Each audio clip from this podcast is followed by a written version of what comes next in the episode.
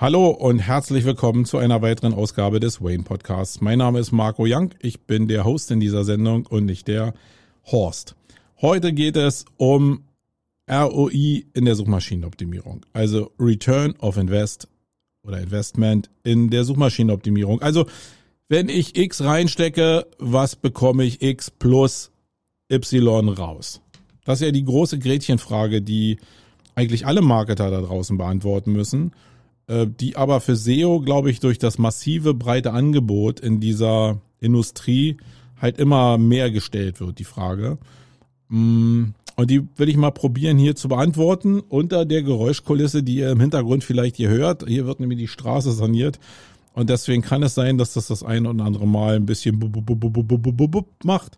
Aber durch meine tiefe, äh, voluminöse Stimme äh, hoffe ich, dass ich diese ganzen Tief, ähm, Tiefdruckgebiete, die da von der Baustelle kommen, ein bisschen äh, in den Griff bekomme. Aber das alles natürlich nach dem Jingle. Wait.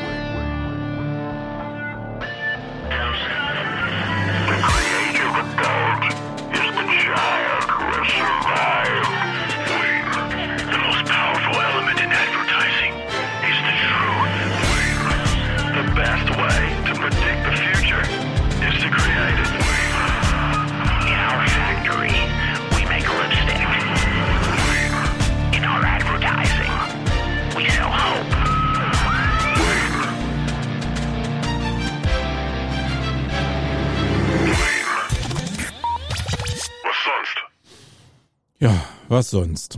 So, kein leichtes Thema, was ich mir heute vorgenommen habe. Es geht um nicht mehr und nicht weniger als den Return of Invest in der Suchmaschinenoptimierung. Ich glaube, das basiert darauf, dass ich das jetzt so im Kopf habe, weil ich in der letzten Woche einen, ich glaube, es war ein Podcast oder einen, einen Videostream gesehen habe, wo dieses Thema nochmal genau aufgekommen ist. Und ein Ex-Suchmaschinenoptimierer, also einer, der von Suchmaschinenoptimierung wirklich Ahnung hat, aus meiner Sicht, äh, aber ein bisschen breiter aufgestellt ist mittlerweile, hat die These aufgestellt, dass in der Suchmaschinenoptimierung in circa ein bis zwei Jahren du keine Kunden mehr kriegen wirst, wenn du nicht diesen ROI für den Kunden belegen kannst. Und äh, mehr oder weniger, ja, er hat, glaube ich, belegen gesagt. Was schon ein sehr hartes Schwert ist, weil wenn du es wirklich belegst, heißt du ja, dass du eine Größe hast, an der du dich messen lassen musst. Und äh, wir kommen im Laufe dieses Podcasts noch dazu, dass das relativ schwierig sein kann. Ähm, aber ich weiß genau, was er meint. Und äh, der Zusatz zu dieser Erklärung war eben auch, dass eigentlich in der Suchmaschinenoptimierung, wenn wir mal ehrlich sind, die Sachen, die wirklich Reichweite und die am Ende dann vielleicht auch Conversion verursachen, eigentlich in den Bereichen Platzierung eins bis fünf stattfinden. Alles, was da drunter noch ist, also fünf bis zehn auf der Startseite oder auf, den, auf der ersten Seite der Suchergebnisseiten, ist natürlich ähm, auch da, aber ist natürlich, pff, ja, da kommt nicht mehr so viel durch. Ich meine, ihr kennt alle diese Click-Through-Ergebnisse von den Positionen eins bis zehn äh, und auch was dann auf der Seite zwei passiert. Und da wisst ihr alle, dass auf Seite zwei eigentlich schon nichts mehr los ist. Also ähm, geht es vielleicht um die erste Seite und es geht speziell um die Platzierung eins bis fünf und in die, äh, um die Ausspielung vielleicht der One-Boxen, die noch in dieser ersten Ergebnisseite drin sind. Dafür, wenn das die relevante Größe ist, müsste ich irgendwie einen ROI erzeugen können, wo ich dem Kunden begreiflich mache, ja, da kommst du wieder an dein Geld ran und da kannst du dich refinanzieren und damit kannst du auch dein Budget für die nächste Zeit in uns investieren. Und ist das so in der Vergangenheit gewesen? Nee. Also in der Vergangenheit, glaube ich, hat Suchmaschinenoptimierung immer davon gelebt, dass eher Ranking-Aussichten versprochen worden sind, dass vielleicht auch in der jüngsten Vergangenheit ja Traffic-Prognosen aufgestellt worden sind mit in Verbindung mit bestimmten erreichbaren Rankings. Das war aber dann schon Königsklasse. Faktisch verkauft man als Suchmaschinenoptimierer immer nur die Aussicht auf Fleischbällchen in Form von Rankings, ohne garantieren zu können, dass man diese Rankings überhaupt erreichen kann mit dem Kunden, äh, weil man eben nicht im Besitz des Algos ist, sondern man eigentlich als Suchmaschinenoptimierer in der Position sitzt, den Algorithmus nur reverse engineeren zu können. Das heißt, man kann irgendwie auswerten, woran bestimmte äh, also wenn man bestimmte Sachen penetriert, man hat bestimmte Sachen gemacht, dass die bestimmte Reaktionen haben und in dem Potpourri aller Maßnahmen und aller Reaktionen kann man ableiten, was müsste man machen, um auch andere Kunden im Endeffekt nach vorne zu bringen. Was natürlich immer voraussetzt, dass ich den Gesamtmarkt irgendwie kenne und jeder Gesamtmarkt ist natürlich, oder also jeder Gesamtmarkt in jedem Bereich ist natürlich völlig unterschiedlich. Das heißt, die Zusammensetzung der SERPs und die Hebel in diesen einzelnen Bereichen die sind natürlich auch nicht einfach. Ey, hier ist die Hölle los. Ich weiß gar nicht, was hier. So die kommen nicht zu mir. Völlig verrückt, also eine freaky Straße. Ähm, ja, also das müsste ich begründen und das kann ich natürlich als Suchmaschinenoptimierer gar nicht. Äh, jetzt gucken wir uns mal den Gesamtmarkt an. Und ähm, ich glaube, es macht Sinn. Ich habe lange überlegt, wie ich an diesen, an diese Überlegung überhaupt rangehe. Ähm, gucken wir uns mal die unter die Unternehmensart Zusammensetzung am Markt so an. Wir haben in Deutschland einen sehr großen Bereich von kleinen Unternehmen, kleine Unternehmen und Freelancer. Das ist auch ein Bereich, der extrem wächst. Alle probieren ihr Heil in der Selbstständigkeit zu finden und der Markt er sucht auch diese Flexibilität von Freelancern oder von Solopreneuren um agil an gute Leute zu kommen. Und äh, die guten Leute, die wollen natürlich nicht im Unternehmen arbeiten, sondern die wollen selbst frei irgendwie sein. Ähm, ich glaube, das ist ein riesen Boommarkt. Also diese kleinen Unternehmen. Äh, das sind aber auch natürlich Unternehmungen, die selbst nur äh, alleine in irgendeinem Büro sitzen, die zu dritt im, im, im Büro sitzen, äh, die bestimmte Umsatzgrößen halt nicht zum KMU-Bereich ähm, erreicht haben. Ihr wisst, glaube ich, genau, was ich damit meine. Jetzt kommen wir aber zu diesem Problem dieser ersten Gruppe. Wenn ich dieser Gruppe, ähm, wenn ich meinetwegen einen Anruf habe und jetzt erkundigt sich einer nach Suchmaschinenoptimierung und der kommt aus dieser Gruppe, dann ist relativ klar, wo der hergekommen ist. Ich würde jetzt mal behaupten, dass die wenigstens, äh, die wenigsten, die kleine Unternehmen haben, aus Unternehmerfamilien kommen, wo klar ist, dass du für eine gewisse Unternehmensgröße halt auch gewisses Geld brauchst und dadurch vielleicht äh, zumindest eine gewisse Zeit, eine gewisse Stabilität kriegst. Die meisten, die in dem Bereich anfangen, und da sehe ich mich genauso, sind über eine Nebenberuflichkeit oder den Wunsch einer Selbstständigkeit in eine kleine Selbstständigkeit gegangen.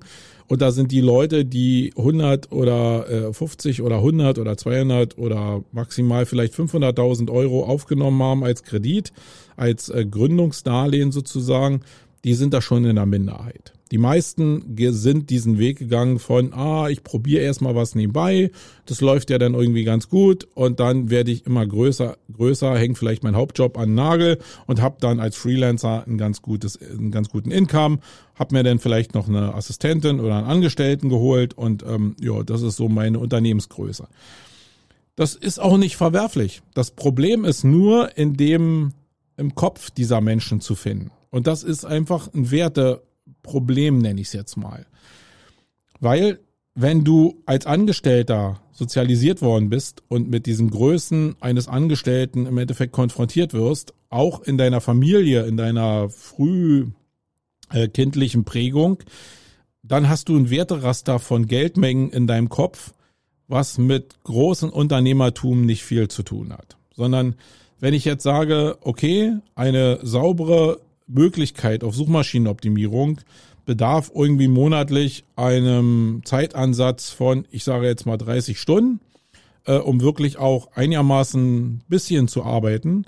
Und äh, wir haben jetzt einen Stundensatz von 100 Euro, dann liege ich bei 3000 Euro. Das hochgerechnet in einer Budgetplanung auf ein ganzes Jahr bin ich bei 36.000 Euro. Jetzt kannst du viele von den kleinen Unternehmern fragen, was in ihrer, in ihrem Wertgefüge 36.000 Euro sind. Und da werden die auf ein Jahr gesehen sagen, puh, das ist schon eine ganze Menge. Ähm, wenn die jetzt hochrechnen, was die als Angestellter verdient haben, dann ist es vielleicht das Jahresgehalt eines Angestellten. Ähm, was du als Angestellter dann äh, in eine SEO-Agentur gibst oder zu einem SEO-Freelancer gibst, der, äh, der natürlich nicht eine 40-Stunden-Woche hat, sondern der dann eben nur meinetwegen drei Tage ähm, im Monat für dich arbeitet.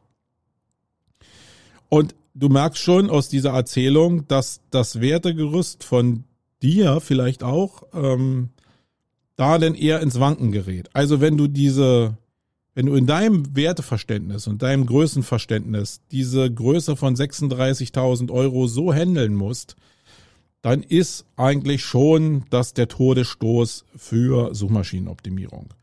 Genau aus diesem Hebel sind halt auch sehr viele Agenturen entstanden, die sagen, okay, wir machen das auch für ein paar hundert Euro im Monat ähm, und bieten dir dieselbe Leistung wie vielleicht der, der 3000 Euro dafür haben will, für 300 Euro. Weil eben bestimmte Agenturchefs wissen, dass dieses Mindset vorhanden ist und einfach äh, 4000 Euro im Monat, äh, im Jahr ja weniger sind aktuell als äh, 36.000 Euro und die Entscheidung den Leuten halt leichter fällt, aus diesem Bereich die Entscheidung für äh, 4.000 Euro im Jahr zu treffen, ähm, im Gegensatz zu 36.000 Euro. Ähm, also 3.600 Euro wären es ja nur, wenn ich, wenn ich die 300 gegenrechne. Aber ihr wisst schon, was ich meine. Es geht da eigentlich nur um Mindset und um Märkte, wo ich überhaupt Vertrieb machen kann. Jetzt hatte ich ja in der Vergangenheit in meinem Podcast schon öfter mal erzählt, dass ich glaube, dass genau aus diesem Problem und aus der Problemstellung, dass sich dieser Markt der kleinen Unternehmer so massiv entwickelt und so massiv boomt, eigentlich für, also in der gesamten Agenturlandschaft von SEO-Anbietern mehr Agenturen entstehen werden, die diese Low-Budget-Schiene fahren, weil es der einzige Weg ist, wirtschaftlich mit einer Agentur zu arbeiten. Und ich nehme jetzt mal alle raus, die sich durch Reputation oder arbeiten an großen Unternehmen, die Expertise äh, erarbeitet haben, auch große Budgets zu handeln und damit auch eine andere Marge zu erzeugen. Die gibt es natürlich da draußen. Ich gehe jetzt einfach mal von dem Markt aus, der kleinen Unternehmer, die dann auch in den Bereich vielleicht durch Wachstum und durch starke Nachfrage in den Bereich der Agenturen rein äh, switchen und damit ja immer noch ja denselben kleinen Markt bedienen, weil der eben riesengroß ist, ja. Und äh, die Problemstellung bleibt halt da. Gehen wir mal einen Schritt weiter. Dann kommen wir vielleicht zum Mittelstand. Ja, also diese berühmt-berüchtigten KMU und das K nehme ich jetzt vielleicht mal raus, weil Mittelstand würde mir eigentlich so reichen. Das ist die Säule unserer Gesellschaft. Das wird immer wieder da draußen gesagt. Ich glaube, das, das verschiebt sich gerade massiv in Richtung ganz große Konzerne und in Richtung ganz viel kleine Unternehmen und Freelancern. Aber äh, noch ist der Mittelstand, glaube ich, das, was äh, Deutschland auch trägt. Und jetzt bin ich in einem Markt unterwegs, wo der AOI vielleicht, also wenn er im kleinen Bereich gar nicht begründbar ist, weil einfach der, der Wert als Größe gar nicht da ist, um einen ROI zu berechnen, bin ich jetzt im mittelständischen Bereich schon in einem Bereich unterwegs, wo ich das argumentieren kann, irgendwie, dass SEO eine sinnvolle äh, Dienstleistung ist.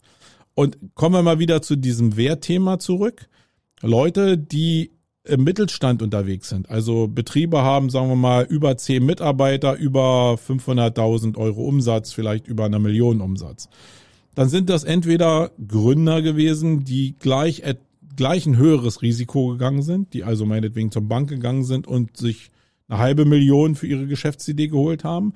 Oder Gründer, die aus Unternehmerfamilien kommen, wo dieser Wert von Größe an Kapital und auch ja überhaupt dieses Thema Aufnahme von Schulden und so äh, irgendwie mehr in die DNA desjenigen gelegt wird, der da gegründet hat. Und auf diesem Werteniveau ist es natürlich viel einfacher zu sagen, okay, 36.000 Euro, dafür kann ich für dich arbeiten und derjenige sagt, okay, 36 Euro, äh, 36.000 Euro, das ist eine Größenordnung, die bin ich bereit zu investieren, um Ziele zu erreichen. Und jetzt sind wir genau in dem Bereich, ja, welche Ziele sollen denn erreicht werden? Ja, das ist also die nächste Stufe der ROI-Berechnung oder der ROI-Plausibilisierung, würde ich es vielleicht mal nennen. Ähm, jetzt zu sagen, okay, du kriegst von mir 30 Arbeitsstunden im Monat und dafür mache ich die und die Optimierung. Und in dem Bereich der Optimierung ähm, sieht das sieht die SERP-Zusammensetzung so und so aus. die und die Konkurrenz ist da. Es besteht eine gute Chance, innerhalb der Top 10 stattzufinden, vielleicht innerhalb der Top 5 stattzufinden, in einem Zeitrahmen von einem Jahr, weil ich vielleicht ja Konkurrenzen mir äh, entweder schon mal angeguckt habe oder vielleicht auch jemand kenne, der für die gearbeitet hat, vielleicht auch da ein bisschen Marktkenntnis hat. Das heißt, ich kann sagen, ich mache jetzt im Monat für 30 Stunden Arbeit, sage ich jetzt mal drei URLs, die ich optimiere. In einem gewissen Keyword-Set kann ich irgendwie prognostizieren. Wenn so und so viel Keywords in dem Volumen drin sind, dann erzeugen die den und den Traffic. Das kann ich irgendwie hochrechnen. Das geht schon, das ist aber natürlich auch nur eine Prognose. Das Schöne ist an dieser Art von, von Betrachtung ist, dass die Leute im Mittelstand oftmals die Persönlichkeitsentwicklung schon durchgemacht haben und die Reife haben, dass die die Aussagen verstehen können. Die wissen, dass am Markt fast nichts im Marketing garantiert werden kann. Die haben auch die Reife zu verstehen, dass ich nicht Google bin oder irgendeine Suchmaschine bin, sondern dass ich nur dieses Reverse Engineering mache, um diese Ziele zu erreichen. Und jetzt geht's um den Einstieg zu sagen, okay, ich nehme diese 36.000 Euro und gib mir jetzt mal ein Jahr, um diese Arbeit machen zu lassen, weil ich selbst davon ja keine Ahnung habe und als Mittelständler eher vielleicht schon in der Situation bin, am Unternehmen zu arbeiten und nicht alles selbst lernen zu müssen, so wie es die kleinen Unternehmer vielleicht immer noch machen, was durchaus sinnvoll ist in ihrem Metier. Also, die Leute nehmen sich jetzt 36.000 Euro in die Hand und haben eine gewisse Prognose, was am Ende dieser Laufzeit der zwölf Monate zu erwarten ist.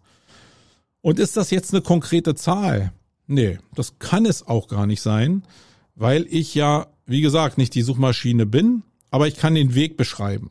Ja, ich kann eine Mindest, ähm, eine Mindestprognose für mein Ziel festlegen und da ist der Suchmaschinenoptimierer natürlich immer in einer guten Position, weil er die Prognose irgendwo hinsetzen kann, wo er denkt, dass er das auch leisten kann.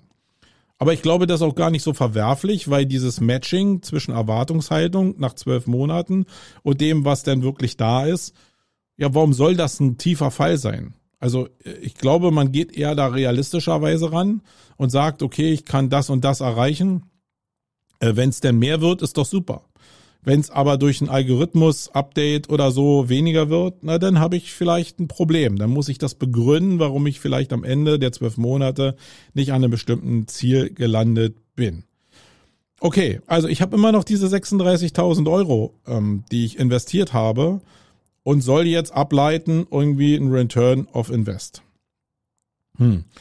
Ähm, das würde ja bedeuten, und das ist, glaube ich, das, wo diese ganze Sache auch hicks, äh, hickst, hinkt von dem Suchmaschinenoptimierer, den ich da beschrieben habe.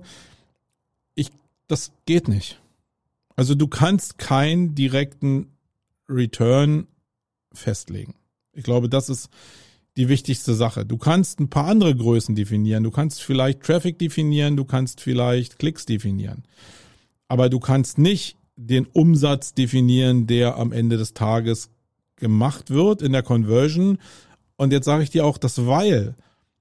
Das geht vielleicht, wenn du so eine 360-Grad-Agentur hast, die alles irgendwie aus einem Guss machen.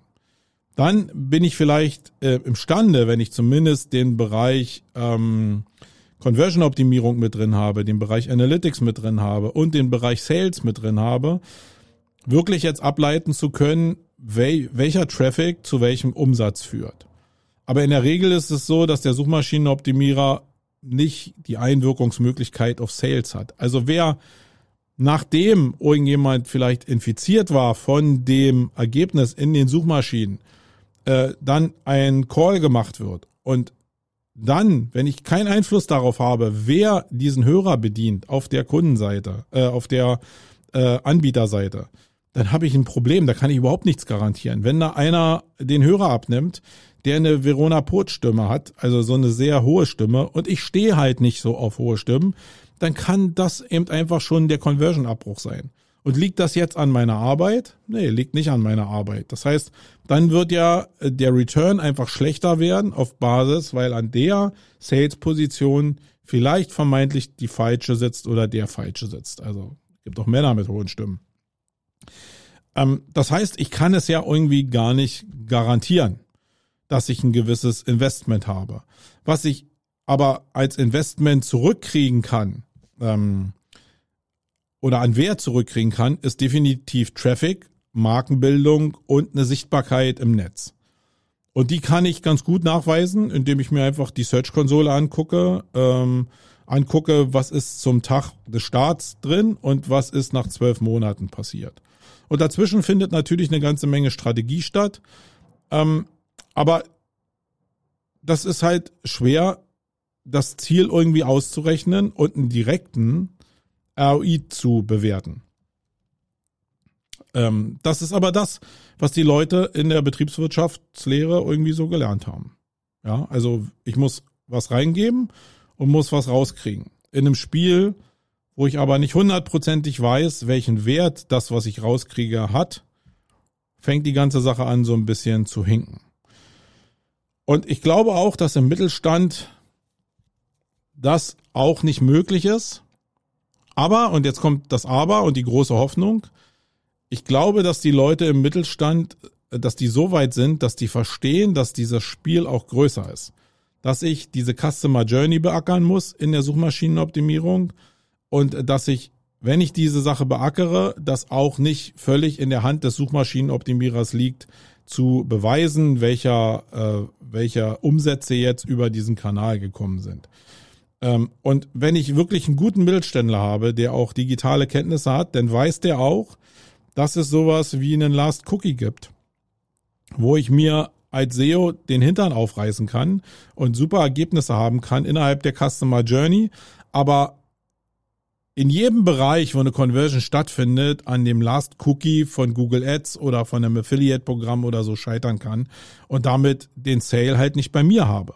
Und das ist ein Problem. Und diese Reife müssen Menschen haben, um zu verstehen, dass es nicht einen direkten kapitalgetriebenen ROI gibt in dem Bereich Suchmaschinenoptimierung. Das gibt es auch nicht in anderen Bereichen, selbst im Bereich der äh, Google Ads Werbung, also im Bereich von Pay-per-Click, ist es ja auch nicht so, dass ich hundertprozentig weiß, wie denn am Ende konvertiert wurde, sondern da spiele ich auch sehr viele Ergebnisse aus innerhalb der Customer Journey.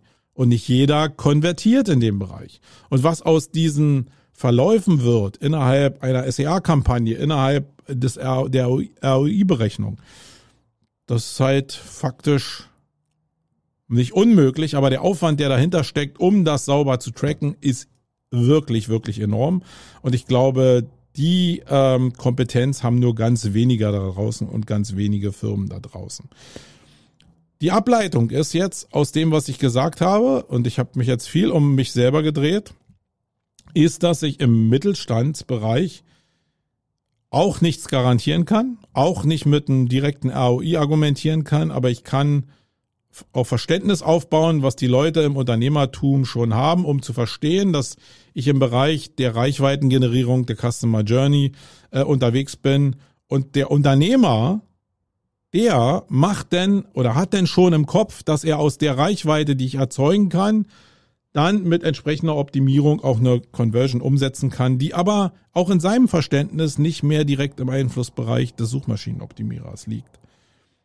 So, haben wir den Bereich abgehakt. Das heißt, da wären Angebote schon sinnvoll und ich glaube auch, dass Angebote da gut begründet sein werden, vielleicht in den nächsten zwei Jahren auch immer besser begründet werden und die Analysen, die zu einem Vertragsabschluss führen, immer detaillierter werden.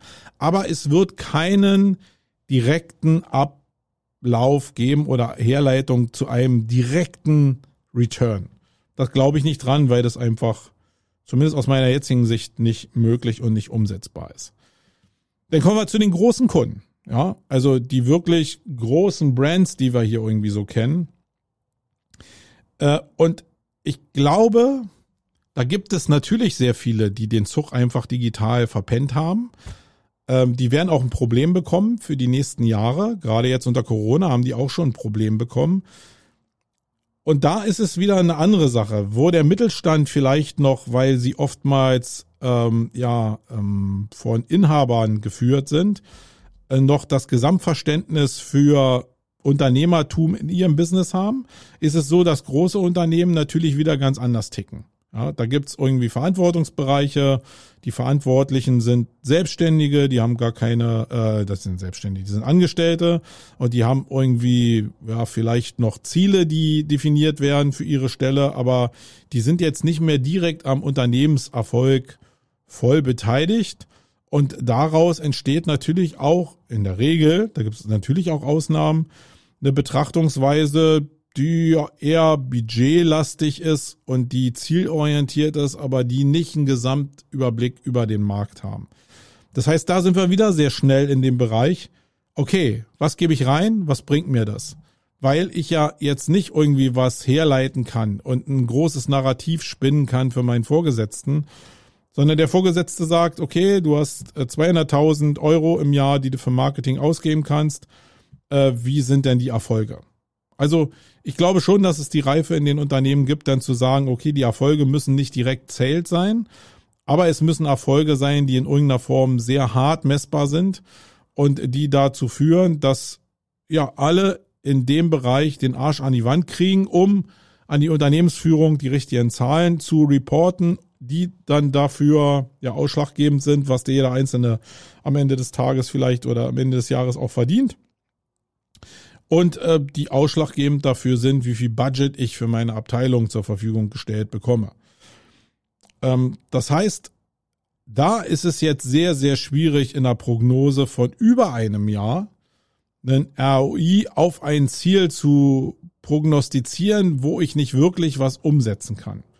Weil wenn ich die Ziele nicht erreiche, die ich definiert habe, dann muss ich das ja meinem Chef reporten und der Chef muss es wieder nach oben reporten und dann hat er aus seiner Prognose seiner Ziele die Ziele nicht erreicht, was denn Folgen hat.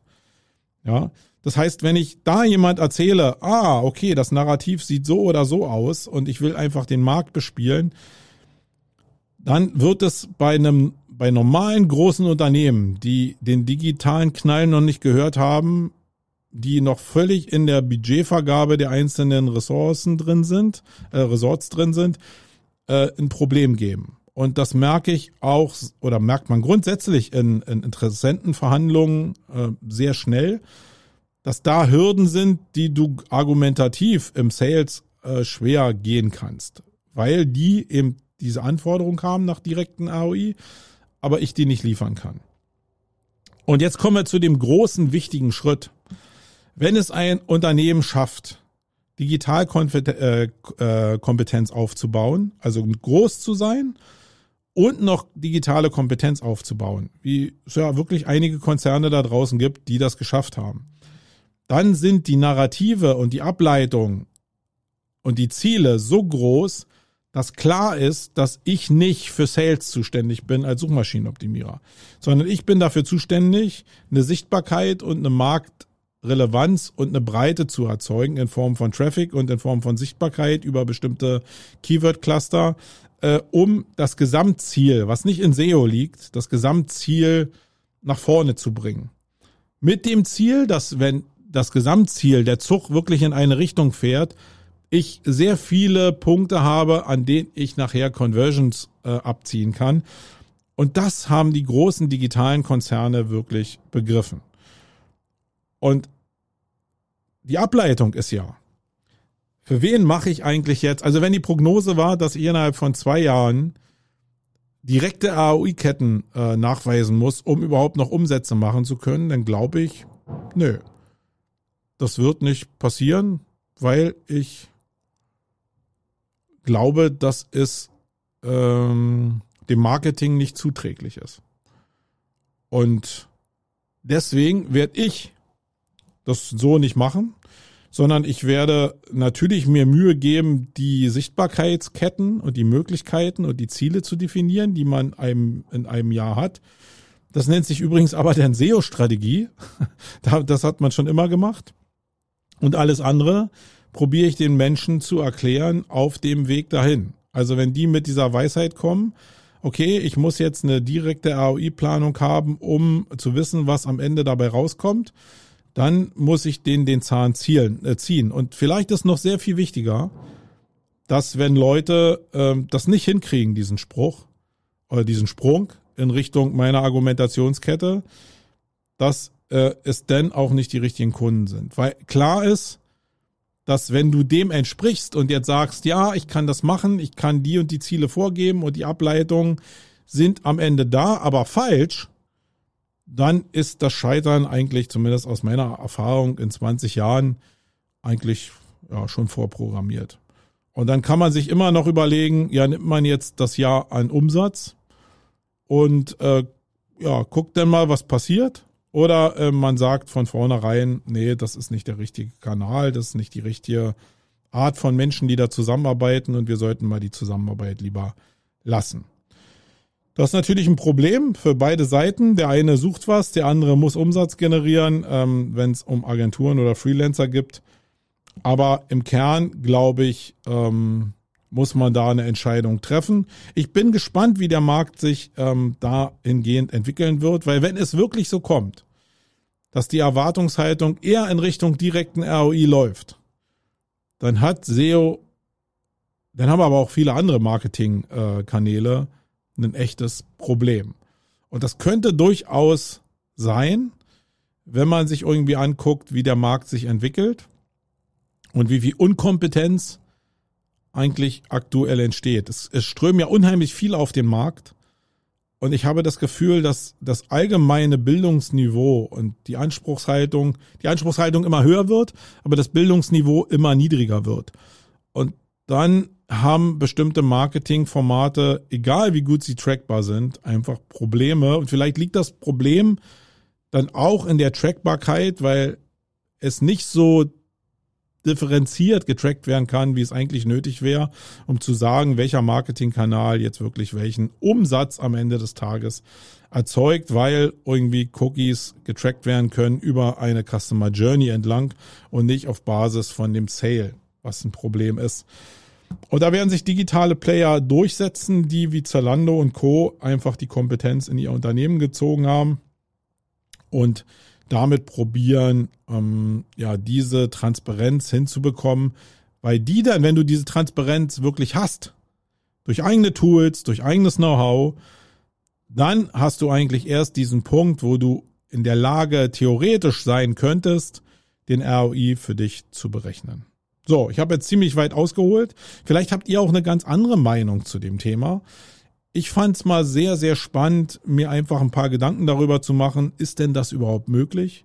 Das, was dieser Ex-Suchmaschinenoptimierer da gesagt hat, umzusetzen. Es wirkt so attraktiv für den Kunden und für Sales, aber ich glaube, am Ende des Tages ist es in der Form nicht möglich und ihr könnt mir gerne mal eure Meinung dazu reflektieren in den Kommentaren oder wie immer ähm, mir vielleicht persönliche Botschaften zu dem Thema schreiben. Das war's in dieser Ausgabe. Ich bin raus. Euer Marco. Tschüss. Wait.